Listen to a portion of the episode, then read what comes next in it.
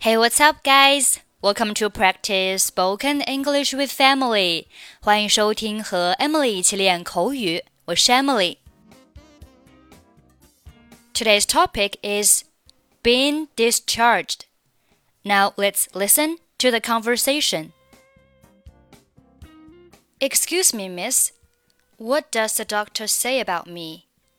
When can I be discharged? The doctor has examined your current situation. Since you are recovering so well, you will be discharged tomorrow. Great, thanks. But how can I get discharged? First, please get the bill at the doctor's office. Then pay it either with cash or by credit card.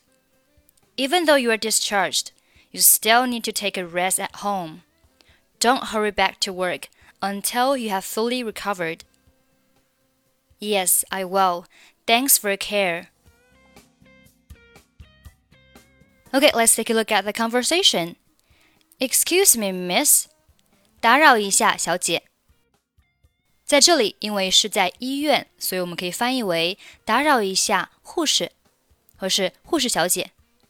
What does the doctor say about me？字面上理解是医生说了我什么，那我们可以翻译为 医生对我的病情说了什么。When can I be discharged？我什么时候能够出院？Discharge 这个单词我们在上一期节目也有讲到过。Discharge 本来可以表示释放。那人被释放了，又是什么？人允许离开了。所以这里 When can I be discharged？放在这个医院呢，就是说啊，我什么时候可以出院 ？The doctor has examined your current situation。医生已经对你目前的这个情况做了检查。Examine 动词表示检查，current 表示目前的。Situation 表示情况，current situation 就是目前的病情。The doctor has examined your current situation. Since you are recovering so well，既然你恢复的比较好，you will be discharged tomorrow。你明天就可以出院了。Since 在这里表示由于，既然。recover 表示恢复，恢复好就是 recover so well，recover so well。既然你恢复的如此好 ，since you are recovering so well，since you are recovering so well，你明天就可以出院，you will be discharged tomorrow。Great, thanks. 太好了，谢谢。But how can I get discharged? 但是我要如何出院呢？First, please get the bill at the doctor's office.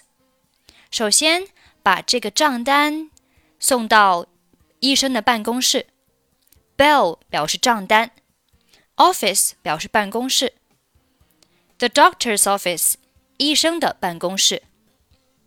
Then pay it either with cash or by credit card. Pay 表示支付，就是呢支付这个账单，either with cash or by credit card。这里有一个短语叫 either or，either 什么什么 or 表示两者当中的任何一个，就是你既可以选择呃用现金支付，或者是选择用银行卡支付。Pay it either with cash or by credit card。你可以选择这两种支付方式当中的任意一个。Even though you are discharged， 即使你出院了，you still need to take a rest at home。你仍然需要在家好好休息。Take a rest 表示休息。Don't hurry back to work，不要急于去上班。don't hurry back to work until 直到 you have fully recovered 啊，就是呃没有到 完全痊愈的状态下呢，就不要急于回去上班。 Don't hurry back to work until you have fully recovered. Fully 就表示完全的、充分的，fully recovered 就是完全恢复。Yes, I will. 是的，我会的。Thanks for your care. 感谢你的关心。Excuse me, miss. What does the doctor say about me? When can I be discharged? The doctor has examined your current situation. Since you are recovering so well, you will be discharged tomorrow. Great, thanks. But how can I get discharged? First, please get the bill at the doctor's office. Then pay it either with cash or by credit card. Even though you are discharged, you still need to take a rest at home. Don't hurry back to work until you are fully recovered. Yes, I will.